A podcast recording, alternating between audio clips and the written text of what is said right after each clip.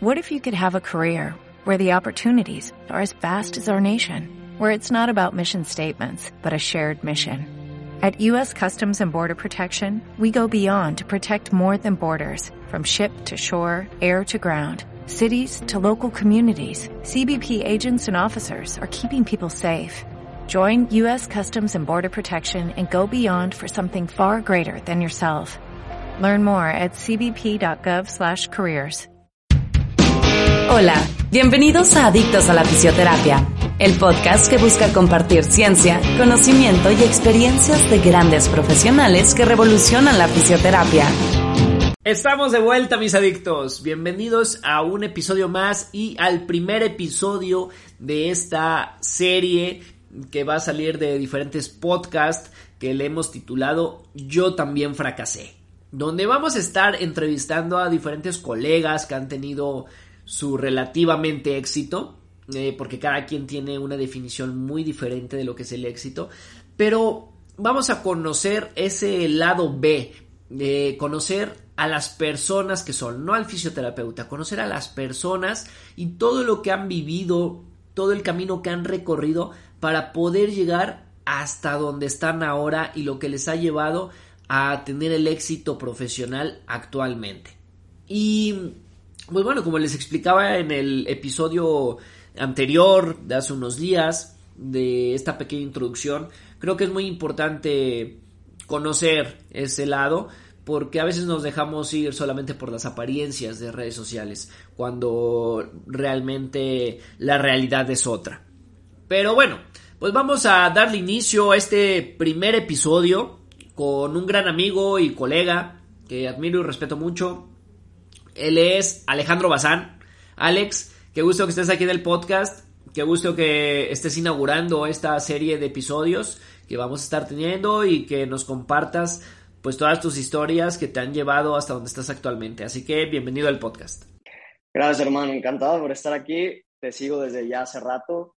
Primero, felicitarte por todo lo que has hecho, por lo, hacia dónde has llevado la fisioterapia, hacia dónde nos has llevado a nosotros también el conocimiento que nos ha ayudado a acercar a, a, varios fisios, a varios kines por acá y nosotros a aprender un poquito de ellos. Muchas gracias, amigo. Y pues nada, pues vamos a, empezar y cuéntanos, ¿quién es Alex Bazán? ¿A qué te dedicas? ¿Qué te encuentras haciendo actualmente?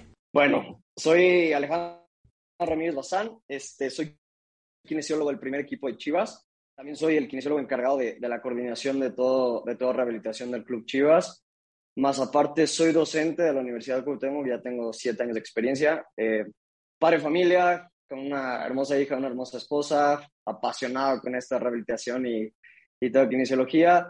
Soy titulado en kinesiología, estudié, estudié en Guadalajara, ya más con siete años que salí de la carrera y en el club aproximadamente como cinco o seis años que llevo trabajando acá, dos años en primer equipo. Genial, Alex. Y Contigo abrimos esta serie de, episodios donde, como te comentaba, fuera de que grabáramos, pareciera que en redes todo es bonito, ¿no? Todo es bonito, eh, la vida que mostramos. En tu caso, que formas parte de un equipo de fútbol, es igual a, automáticamente ser un chingón, a que probablemente la gente piense o entró por palancas o es muy chingón. Ya vamos a ir hablando un poquito más del tema y que, que es un tema interesante. Pero antes de que, de que hablemos de eso, cuéntanos ahora, y para conocerte un poco mejor, ¿quién es Alex Bazán, pero como persona? ¿Cómo te defines tú? Como persona, oye, espera, a eso que dijiste del, del, del que chingón y todo eso, al final hay un dicho muy importante en el fútbol que es el cuadrito verde te exhibe, te desnuda, entonces es el día a día, es lo que hagas día a día, lo que, lo que te va haciendo en que vayas teniendo resultados, pero es el trabajo de día a día y que si un día te va bien, al día siguiente tienes que trabajar, pero de repente vas a tener días que son buenos, que son malos, pero siempre buscas en, que todo salga bien o que vaya de la mejor manera, ¿no? ¿Quién es Alex Bazán? Este, puta, primero soy un apasionado, pero en todo lo que hago. Los que me conocen en, en la cuestión de rehabilitación, o sea, me encanta a veces, creo que abuso en eso, abuso demasiado en estar con, con los pacientes, estar con los jugadores, dedicarle el tiempo a, a, qué les falta, qué necesitan, o trabajar un poquito más. A veces me dicen, güey, ya déjame descansar porque también tengo que ver a mi familia. Y sí, también tengo que familia, ¿verdad? Entonces me tengo que ir y así.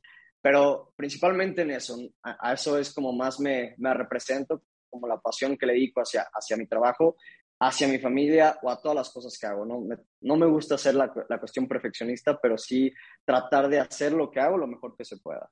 Pero yo creo que de esa manera me, me identifico, ¿no? Genial, Alex. Para ti, ¿cómo llegarías a definir tanto la palabra éxito como la palabra fracaso, desde tu perspectiva? Es que ese es, ese es un, un, buen tema porque al final el éxito es personal, o sea, es el logro que, que cada quien quiera. A veces el éxito es para una persona que cuando llega a casa, este, su familia le da un abrazo, le da un beso por lo que hizo, ¿no? Y a otros el éxito es que tenga muchos seguidores y que las redes sea el más famoso. Y el otro, el éxito es que el paciente con el que está trabajando vaya bien. O sea, al final, el tema de definir éxito es muy difícil, depende de cada persona hacia donde quiera. Si tú me dices en lo personal, es para mí el éxito es que cada día me esté convirtiendo tanto en mejor persona y como mejor. Y que esta cuestión de, del, del, aprendizaje o el, o, el, o el, día a día, que, que no me quede estancado ¿no? En, esa, en esa parte de que no ser el mismo. Y la cuestión del fracaso, pues el fracaso no es, no es por decirlo algo malo. Para mí es, es que es algo que no lo vemos en redes, pero siempre las redes tratan de publicar cosas que son buenas, porque al final se necesita vender y eso lo entiendo. Y nadie te va a publicar la cuestión, esta parte del fracaso, esta parte donde tu paciente, donde, donde lo que estuviste haciendo no fue bien, pero es importante porque tú lo necesitas para crecer y de repente va a pasar. Y es, y es una cuestión porque no es una ciencia exacta, a lo que nos dedicamos no siempre va a ser exacto, siempre puede llegar a, a pasar ciertas cuestiones, que hay, hay ciertas, ciertas partes que, que he visto en, en, en, qué tanto depende el proceso de rehabilitación del paciente. A veces el porcentaje creemos que es todo nuestro, pero a veces algo tiene que ver el paciente, algo tiene que ver el medio, medio externo, tenemos que ver nosotros. Entonces, son factores que puede pasar y una vez que pasó este posible fracaso o, esta posible cuestión, pero que no lo tenemos que ver como tal, sino como un aprendizaje, una forma de querer crecer al día siguiente. Si me pasó, pues me impulso a, oye, ¿qué pasó con este para que al día siguiente no me vuelva a pasar? Entonces, ver esas cuestiones, porque a veces es muy difícil tener en nuestra mente y nos lleva a frustrar, porque a veces nos lleva a frustrar de ver imágenes. Yo tengo un rehabilitador o un amigo que es, que es muy famoso en redes y veo que todo lo que sube le va súper bien y es como dices, oye, pues a mí todavía no tanto y ¿por qué no? Entonces a veces como te angustia esa parte, dices, ¿por qué al sí? ¿Por qué a mí no? Al final es día a día ese trabajo y no es dejarnos engañar por lo que pasa en las redes. En las redes se publica lo que se quiere ver, siempre la gente quiere ver cosas buenas, pero, pero saber que para nosotros que estamos en este ámbito, en este, en ese proceso de rehabilitación, necesitamos de, la, de esta parte de sí el fracaso, sí el disque éxito, pero para poder crecer y cómo lo vayamos transformando. No sé si me llegué a explicar en eso, pero es, es una forma de pensar mía que no es irme para abajo, ni siquiera decirme, pues soy el más chingón, porque todavía hay mucho proceso. Nosotros estamos todavía en una base, todavía nos queda mucho camino. Yo veo muchos kinesiólogos y que, he escuchado de ellos, sobre todo, por ejemplo, que en Italia, que unos que tienen mucho más tiempo, todo el camino que han recorrido, el profesor Muro Zabaleta, Zabaleta que acaba de ser campeón con el Real Madrid, o sea, todo lo que ha recorrido y hacia dónde ha llegado. Entonces, nosotros ir por ese camino que necesitamos cada una de esas dos fases o esos dos temas para poder ser mejores en lo que hacemos. De acuerdo contigo, Alex. Como bien comentas, toda esa parte de redes se muestra lo que se quiere y a veces automáticamente, no sé si, si a ti te haya pasado, a mí me, pasó en algún momento cuando estaba en, en, Cimarrones, pero que la gente te ve automáticamente, ¿no? Estás en un equipo de fútbol, independientemente de la categoría y, y el equipo, pero es igual a de que eres un chingón, a que tú no te equivocas, a que tú estás ahí, como te decía hace rato, por dos cosas, eh, o porque te recomendaron, o porque tienes palancas, y es la gente tóxica, o la otra la que te ve, como que no, está ahí porque es chingón, porque es muy bueno, pero normalmente, y normalmente se piensa eso, ¿no? Digo, a lo mejor un equipo estás un poco más expuesto, sobre todo a tu nivel, en un equipo eh, muy popular como donde estás tú, donde si recae un jugador, bueno, todo el mundo sabe. Claro. A lo mejor, eso yo no tenía a lo mejor esos reflectores, pero... Y, y, bueno, al final de eso se entera todo el mundo, ¿no? Y ya, independiente de que si sea culpa del jugador, tú ya, son muchísimos factores. Pero lo que voy es que, bueno, tú al tener más reflectores en esa parte por el equipo, pues es de que, ok, sí se sabe que, que recae tal jugador y, listo.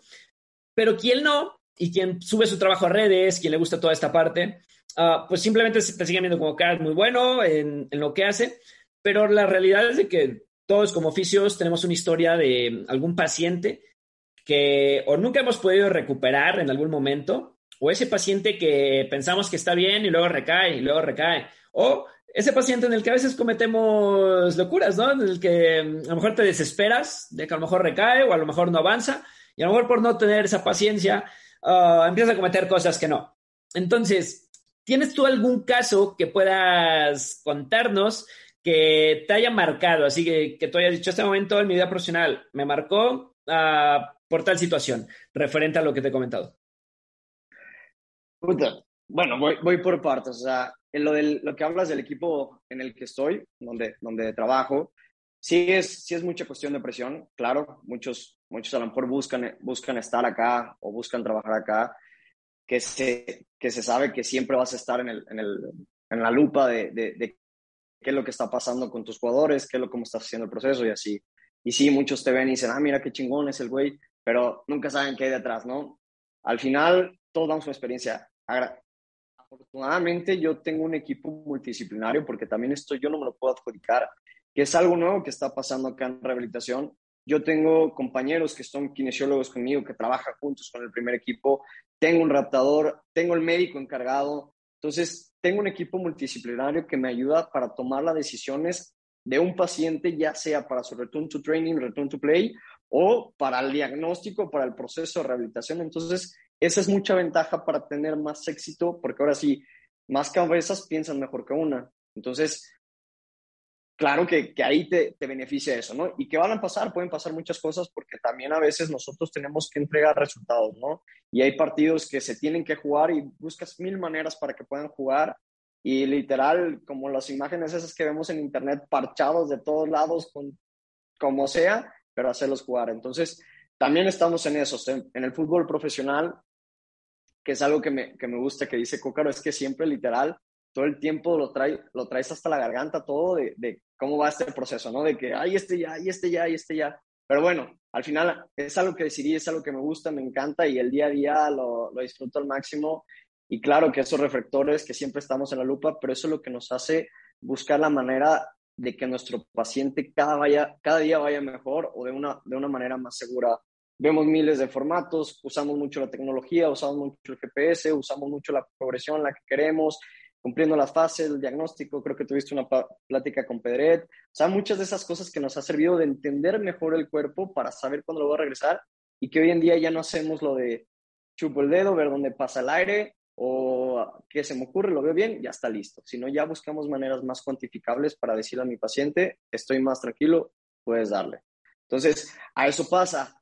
Y, y, para llegar a esto, claro que me pasó, claro que, que llegamos a tener, llegué a tener pacientes que, que, fue difícil su proceso o a lo mejor, este, híjole, no, no tardó, no fue como lo esperaba, pero que eso me ayudó a poco a poco seguir aprendiendo hacia donde quería.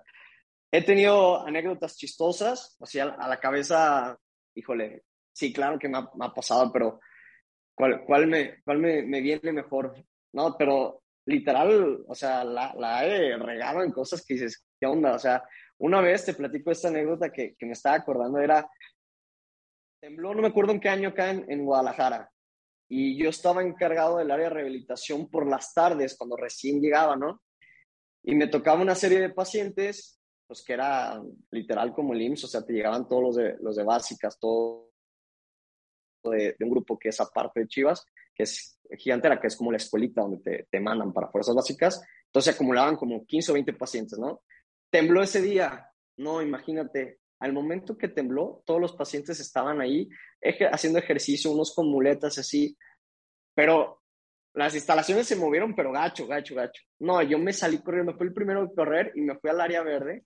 Entonces ahí me quedé y los pacientes literal, muy chistoso, porque los ves en muletas avanzando y así, no, yo bien a gusto en la cancha y los pacientes ahí todos tirados en, camillas, así. Dices, no, cabrón, primero también tienes que ver esa parte de los pacientes, y Cosas muy, muy, anécdotas a lo mejor muy, muy tontas, pero sí dices, güey, pues también eso, de esos pequeños detalles te ven. Me acuerdo muy, muy bien de esa. Pero de pacientes, claro, o sea, claro que ha pasado.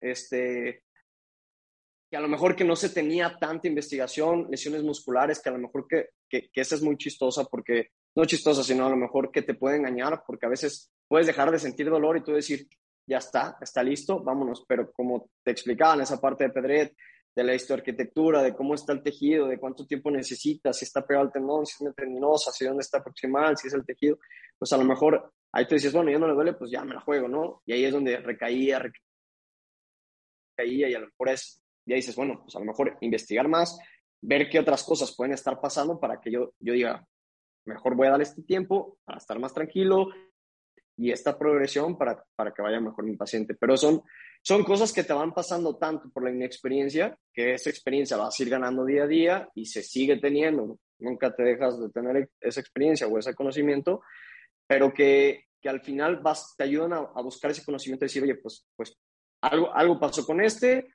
pues tienes que cambiar un poquito para que, para que no te vuelva a pasar.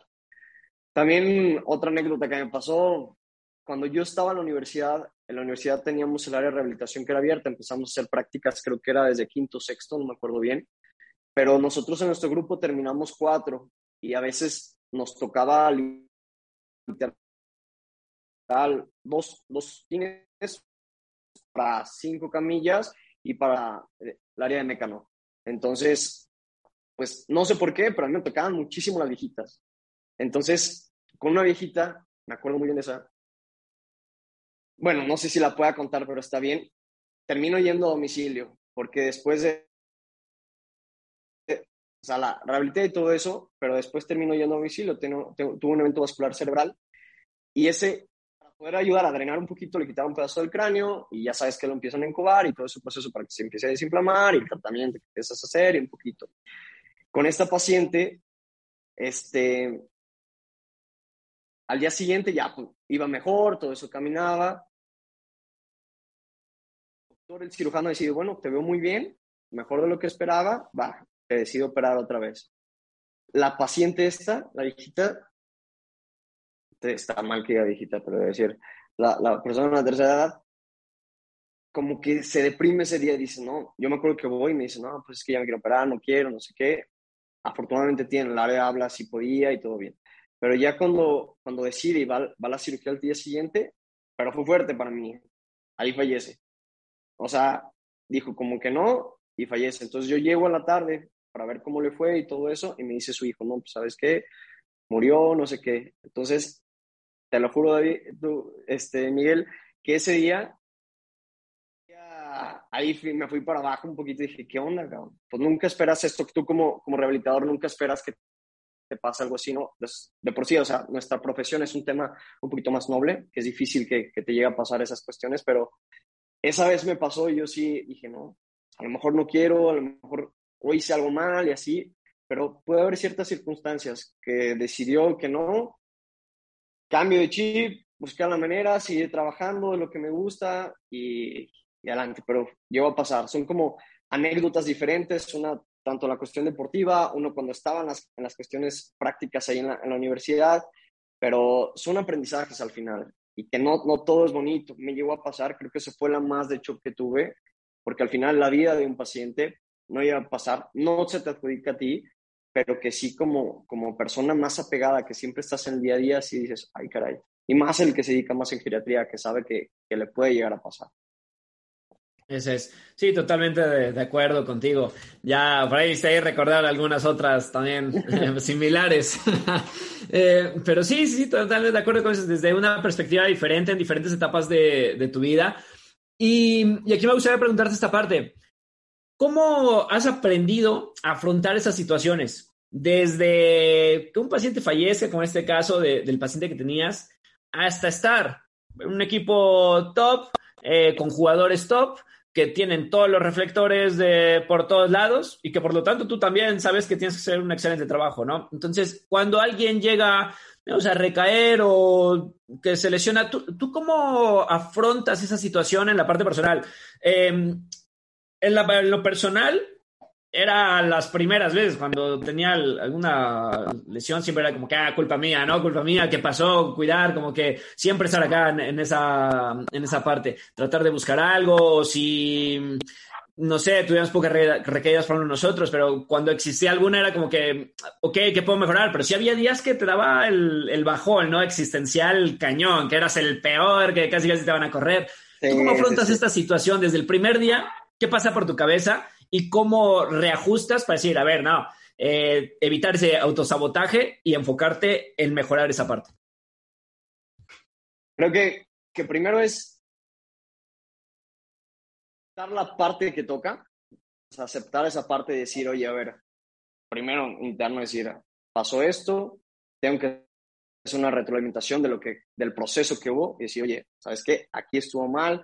Primero hacia uno, para saber qué es lo que puedo mejorar, porque también tenemos que hacer una autocrítica en esa cuestión, también no todo tenemos que decir, oye, la culpa es de aquel, sino ver esa manera de decir, oye, esto pasó, y después empezar a atar esos cabos, no decir, bueno, también pasó esto, esto, y que al final de los siguientes procesos de rehabilitación ya los tengas en cuenta para poder considerarlo. Otro tema importante, eso te hablo como, como más hacia nosotros, ¿no? Hacia, hacia uno como rehabilitador, de decir, oye, para mí esto, la ventaja que tengo en esa cuestión es rápido darle vuelta a la página y pensar en lo que sigue. Pensar en, oye, a ver, la otra te digo importante es en, la persona, en el jugador en este caso, decir, mira, ¿sabes qué?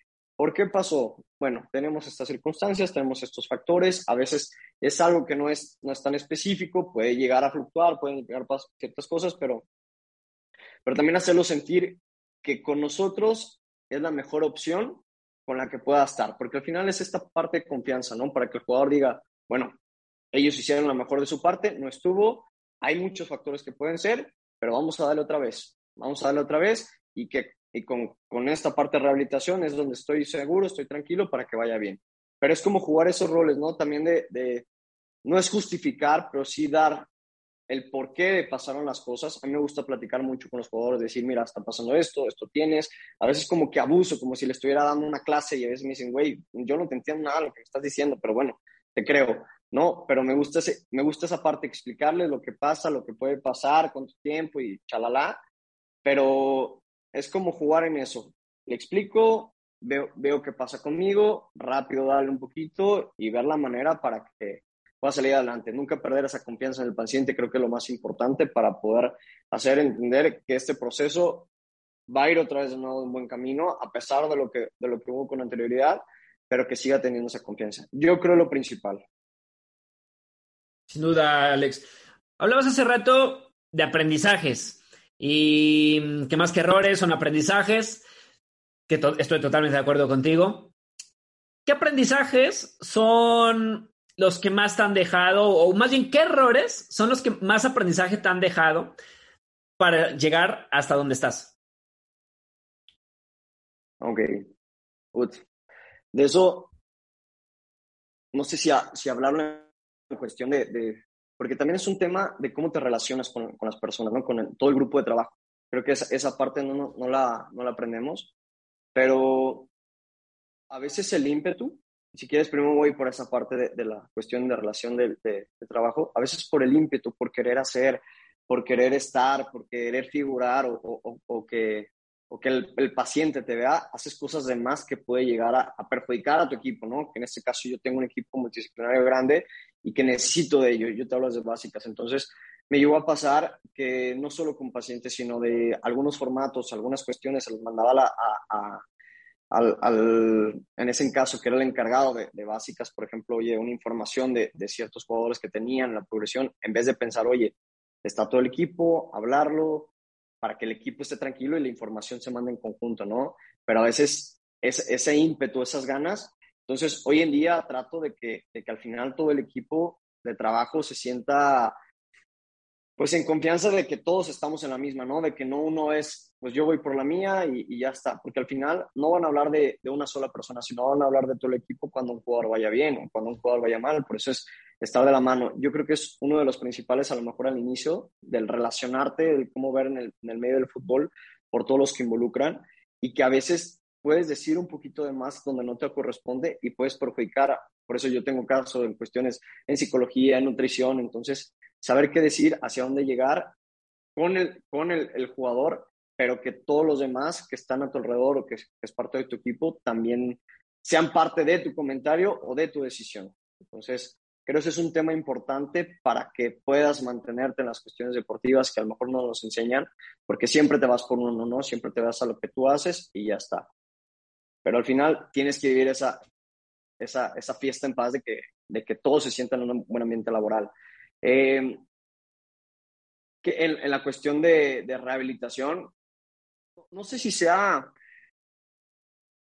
eh, algo malo, pero, pero al final, yo como te comentaba, al principio nosotros aprendimos de esta parte donde éramos un poquito más conservadores, donde, donde nosotros no éramos tan activos, no buscábamos esta cuestión preventiva a través del ejercicio de la microtransducción y que lo hacíamos como más pues más a lo tradicional, ¿no? Que, que, funcionaba a veces, porque yo te platico, yo cuando jugaba funcionaba, pero no íbamos de esa manera tan segura y que hoy en día a las exigencias, a las velocidades, a lo que hoy se alcanza en el deporte, pues sí tenemos que cambiar, no nos podíamos quedar en las mismas. Entonces, a partir de, de estos errores que de repente decía, bueno, me quedo en esto, dije, en el punto que dije, ¿sabes qué?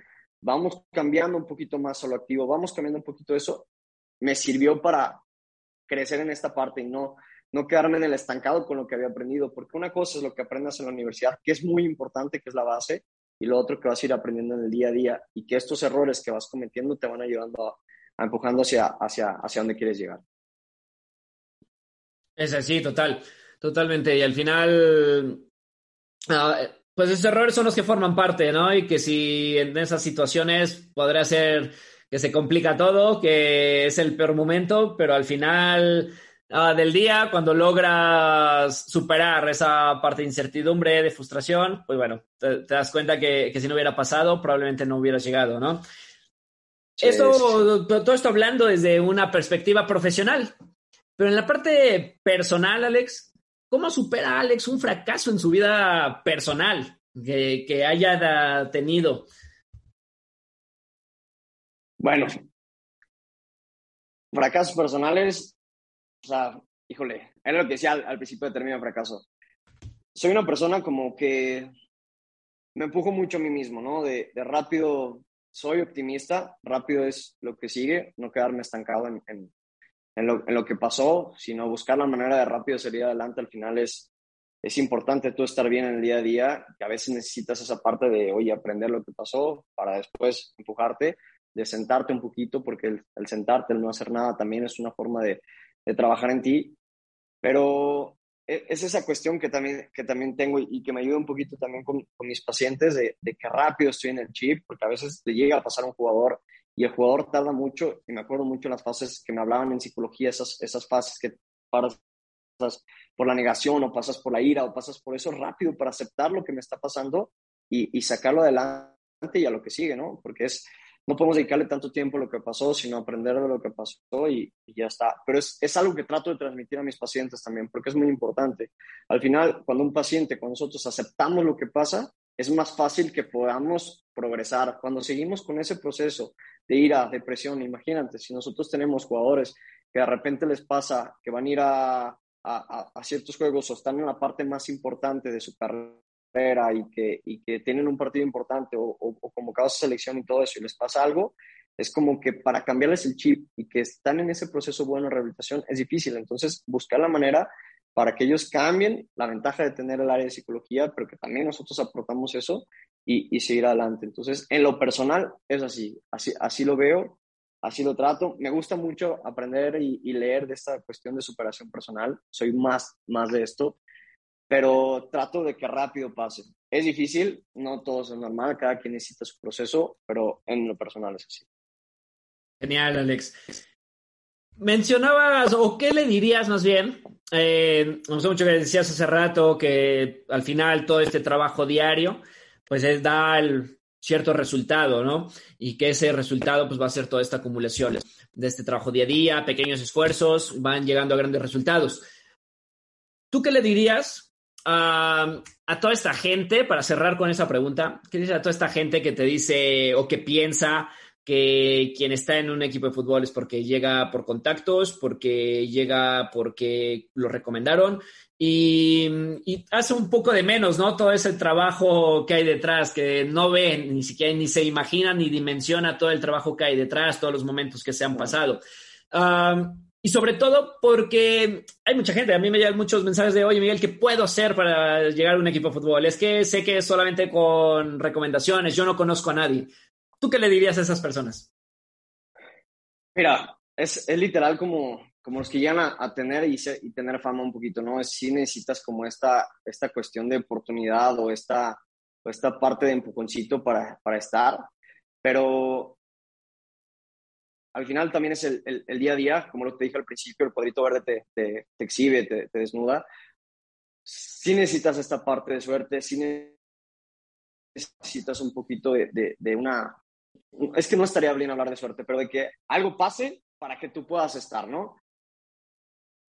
tú te lo ganas, no es algo que pase por nomás. Y la persona que llega a estar, y ya sea por esta cuestión recomendado, si está más de dos años, no es porque lo recomendaron al final, sino es porque tiene más calidad, ¿no? Porque tiene, la persona que dura mucho tiempo es porque ha demostrado, por eso te digo del cuadrito de te respalda. Sí, a veces puedes tener ese propósito, pero creo mucho en el día a día y al final es emplear o plantearte tus objetivos, hacia dónde quieres llegar. Yo cuando estuve en la universidad, por eso decidí este, estudiar esta carrera. Te platico en lo personal, yo jugué 10 años profesional, estuve, estuve en básicas, llegué hasta la sub-20, no llegué a debutar, pero siempre mi sueño fue, jugar, fue ser futbolista profesional, ¿no? En el momento que decido dejar de jugar, que ya las circunstancias no me daban o no me alcanzaba para jugar, fue cuando dije, bueno, voy a empezar a estudiar lo que siempre me gustaba, parte de mi familia, muchos médicos, entonces dije, quiero, quiero, estar en esto, me gusta. Conocí muy buenas personas que me trataron acá en, en, rehabilitación, que me ayudaron muchísimo, que decía, estas personas son chingonas, las veo de ejemplo, ¿no?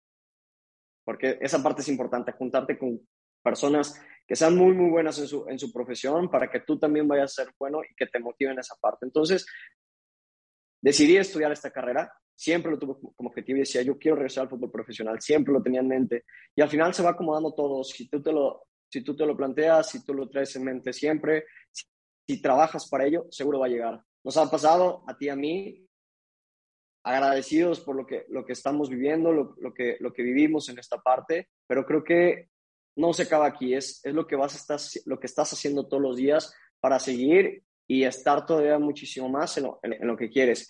Pero no es también cuestión de, recomendados solamente. Puede haber muchas circunstancias, también es cuestión de oportunidades que de repente tocó la oportunidad, aprovecharla y que ya que estés, ahora sí, todavía te tocas el, el enseñar el por qué estás y cuánto tiempo decides estar ahí. Por eso te digo mucho del día a día lo que se haga. Entonces, el cuadrito verde, verde nos exhibe, el cuadrito nos dice, entonces eso depende ya de cada uno y no es, nadie está por, casualidad, siempre digo eso. Si alguien tiene tiempo, no es por casualidad, es porque algo hace bien para que siga y se mantenga ahí. Y, y admiro mucha gente de nuestra profesión, mucha gente que ha estado mucho tiempo en, en, esto, tanto este Cócaro, Pesaña, este, gente que es, que es importante en, en, primera división y que por algo están ahí, hacen cosas muy chingonas. Entonces, ahí es donde nosotros tenemos que aprender eso, ¿no? Así es, totalmente de acuerdo contigo. Pensamos muy similar, casi idéntico, y yo le agregaría, ¿no? Esta parte de que al final lo puedes ver de dos perspectivas, que sean, sí, con esa especie de, de palancas, o yo preferiría llamarle más esa especie de crear relaciones y crear contactos que al final eso es lo más importante. Y que probablemente tú estuviste ahí, pero ajá, ¿cuántos compañeros más seguro tuviste ahí lesionados y que de esos a lo mejor un porcentaje menor, que seguro también se metió a estudiar fisio y eso en tu equipo? En otros equipos pasa lo mismo y hay muchos fisios que han pasado por esa misma etapa, pero ¿por qué no están, no? O probablemente si tú te hubieras llevado mal con alguien de de la rehabilitación o algo, otra historia sería. Entonces, a lo, a lo que voy esa parte, creo que al final, mm, más que palancas, creo que son relaciones y que no están mal, que a veces se ve el mal y que, desde mi perspectiva no son nada malas, al contrario, y nunca sabes dónde te puede llegar a, llevar una persona. Entonces, entre más amplio sea el círculo, claro. mejor. Así que de ahí en lo demás estoy totalmente de acuerdo contigo, Alex. Ya para ir cerrando. Dime. Perdón, Miguel, muy de acuerdo contigo. Eso, eso, las relaciones creo que es, es muy importante. Sí, a veces se ve mal, pero eso también lo que tú sabes, puertas. Tener, no sé si se digan contactos, no sé si está bien así, pero esas amistades que te ayuden a, a, estar creciendo, porque al final es eso también se necesita. No tienes que irte peleando por la vida de que yo tengo que estar ahí y tú no, y así, sino, pues también en las relaciones que te ayudan. Mucho tuvo que ver que, que yo estuviera acá, por el, por el, te digo, el doctor Oscar, que fue el que, que, estaba, que estaba como encargado del área de rehabilitación, el doctor Rafa Ortega, que era el encargado que me ayudara a poder entrar a Chivas como, como este proceso de servicio, porque era gente que me conocía cuando yo jugaba. Y ahora en primer equipo, gracias a, a Jaime Figueroa, gracias a Uri, gracias a las que estuvieron, pero también tengo muchos compañeros con los que jugaba, que ahora ellos son jugadores y yo soy el kinesiólogo. Entonces, me ha pasado esa parte también, ¿no? O sea, como que entre dos trances, pero al final también verlas como amistades. Pero una cosa es las relaciones y otra cosa es como tú con tus relaciones potencializas lo que haces, ¿no? Porque también no puedes ser, eh, tener muchos amigos y, y, no hacerlo bien, ¿no? También necesitas tú trabajar bien y, y al final defenderte con tu trabajo. Así es, y justo lo que comentabas, eh, le, le, sumándole ¿no? más, más puntos, que al final te puede llegar la oportunidad, pero justo lo que comentas, duras uno o dos años y, y, listo. ¿Pero por qué? Porque no estabas preparado para, para, la situación. Entonces creo que también es esa, estar preparado para el llamado. Cuando te llegue la, la oportunidad, no es aprovecharla y vivir el, el sueño, ¿no? Si, sí. si, esa es la idea. Y no solo aplica en un equipo de fútbol, aplica en donde quiera que quieran entrar a, a trabajar o hacer, ¿no? Yo creo que, que, va a ser siempre muy importante esta parte. Por ir cerrando, Alex, mencionaste que, te, que eres claro. fan y que te gusta leer eh, libros en este tema personal. Coincido mucho contigo también en esa parte. ¿Cuáles serían tu top dos que recomendarías para quien te escuche? Bueno, eh, tanto rehabilitación como lo personal. O sea, en lo personal, voy ahorita, me gusta el, club de las 5 de la mañana, por esa, esa parte de, de, estarme el día a día empujando y, y creer en mí y, hacer más y, y, estar siempre siendo mejor persona, ¿no? E, ese, ese libro me gusta bastante. Hay uno que es el de Víctor Frank, el del hombre busca sentido. Es muy comercial, pero también son muy buenos. En rehabilitación me encanta, pero eso al final, aprovechar una parte eso, de esto de los radioescuchas y, y, y que también a lo mejor mis alumnos llegan a escuchar, siempre me gusta leer la cuestión de la base, porque el, los procesos, las técnicas y todo eso pueden ir cambiando y son importantes conocerlas para que tengas muchísimas herramientas de trabajo. Pero es importante conocer la base, ¿no? Entonces, yo hablo mucho de, del, del, Rodrigo Miralles, que es el de, de biomecánica clínica del aparato locomotor, ese libro me gusta mucho porque les digo, necesitamos entender el cuerpo humano primero. ¿Cómo es? ¿Cómo funciona? Y a partir de eso, vamos a lo mejor el de Michael Boyle, que, que también nos va a ayudar un poquito hacia el, el entrenamiento funcional en el deporte, por decir, ok, ya conozco el cuerpo, ¿cómo lo puedo aplicar a través del ejercicio? Porque al final son nuestras bases de cómo poder trabajar y prescribir con nuestro paciente. Si estamos hoy en día más en la cuestión de de mecanotransducción, la cuestión de ser un poquito más activos con nuestros pacientes, pues también tenemos que entender cómo funciona el cuerpo. Entonces, en, el, en esta parte de lectura, pero irme hacia, hacia las dos corrientes, ¿no? Una parte de la cuestión motivacional, una parte de la cuestión académica, pero bueno, hay, hay muchos más. Perfecto, excelentes elecciones. Ya para ir cerrando, Alex, y no quitarte tanto tiempo, dos preguntitas más. La primera sería, ya fuera de, del tema, y la primera es para todos los fisios que nos escuchen. Déjanos un consejo, solo uno, el cual puedan aplicar tanto en su vida profesional y otro que puedan aplicar en su vida personal. Pues yo creo que como, como me defino, ¿no? Que todo lo que hagas, trates de hacerlo lo mejor que puedas, dejes todo, todo lo que, todo en ti para que salga de la mejor manera. No irnos a, a medias tintas nunca. Siempre siempre dar el máximo, ser, ser apasionados con lo que se haga. Creo que sería mi mejor consejo, porque al final el ser apasionado es buscaría leer más, buscaría atender de mejor manera a mi paciente, este, tanto en la atención, tanto lo que se, se le haga de tratamiento, en lo personal, con la familia y todo eso, buscar ser muy apasionado por eso, tratar de ser siempre al, al 100% en todo lo que se haga, que es difícil, pero siempre creo que es entregar todo de uno para que para que al final la persona se sienta o, lo que pasa allí se sienta agradecido con eso. Súper bien, Alex. Y la última, si tú fueras el host de este podcast, ¿qué te preguntarías? Qué buena pregunta, güey. Está buenísima esa pregunta, güey. ¿Hacia dónde quisiera llegar con todo esto en cinco años? ¿Y cómo la responderías? Es que es como inicié contigo, el diciéndote, te agradezco, primero Miguel como persona, como, como amigo, como, como profesional, te agradezco que has ayudado a traer mucha gente de diferentes sectores, diferentes eh, ámbitos, que nosotros los conozcamos con, con todos los podcasts, pero hacia dónde llegaría en cinco años, igual que al final que este proceso de, de, crecimiento de la rehabilitación es que sea mejor que cada vez nos conozcan más, porque por ende nos va a dar muchísimas cuestiones más de que ya no solamente se nos vea como una cuestión de pro masaje, se va la cuestión profesional, cada vez se dé más valor. Entonces, yo creo que esa sería mi respuesta, de que buscaría llegar más lejos, llegar un poquito a un nivel muchísimo mejor la fisioterapia y rehabilitación. En mi caso también digo fisioterapia, kinesiología y rehabilitación, porque también es, es, es como lo que yo estudié y, y, y, que va de la mano, ¿no?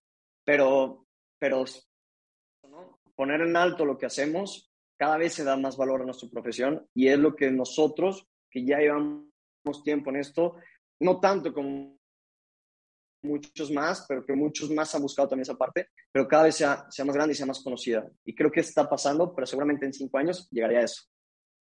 Súper bien, Alex. Y pues nada, ya solamente para mm, quien te quiera contactar en redes, hacerte alguna pregunta, algo relacionado a lo que hemos platicado, demás, ¿Cuáles son tus redes sociales? ¿Dónde te pueden encontrar? Pues no, nada más realmente uso Instagram. La verdad es que soy poco de, estar todo el tiempo con el celular. Eh, la verdad es que leí como mucho tiempo, como digo, más apasionado a estar ahí con los jugadores, trabajando y así. Este, pero redes sociales, Instagram, Alex R. Bazán, ahí estoy, ahí me pueden encontrar. Ahí está Ahí, ahí de repente me gusta subir algunas cosas de lo que se hace o algunas imágenes. Hoy en día trato de subir alguna información de varios colegas que suben algo. Lo, no sé si retuiteo, pero literal lo, lo vuelvo, lo copio y para que se vea. Pero ahí estoy. Ahí de repente el que me quiere escribir, el que, el que ahí le dé algún comentario y todo eso, pues trataré de responderlo y estar, estar ahí con, con ellos ustedes. Súper bien, Alex. Pues nada, agradecerte tu tiempo. La verdad es que una charla enriquecedora, cortita, pero bueno, nos ha, dado tiempo a hablar puntos importantes que seguro le va a servir a más de uno que nos escuche.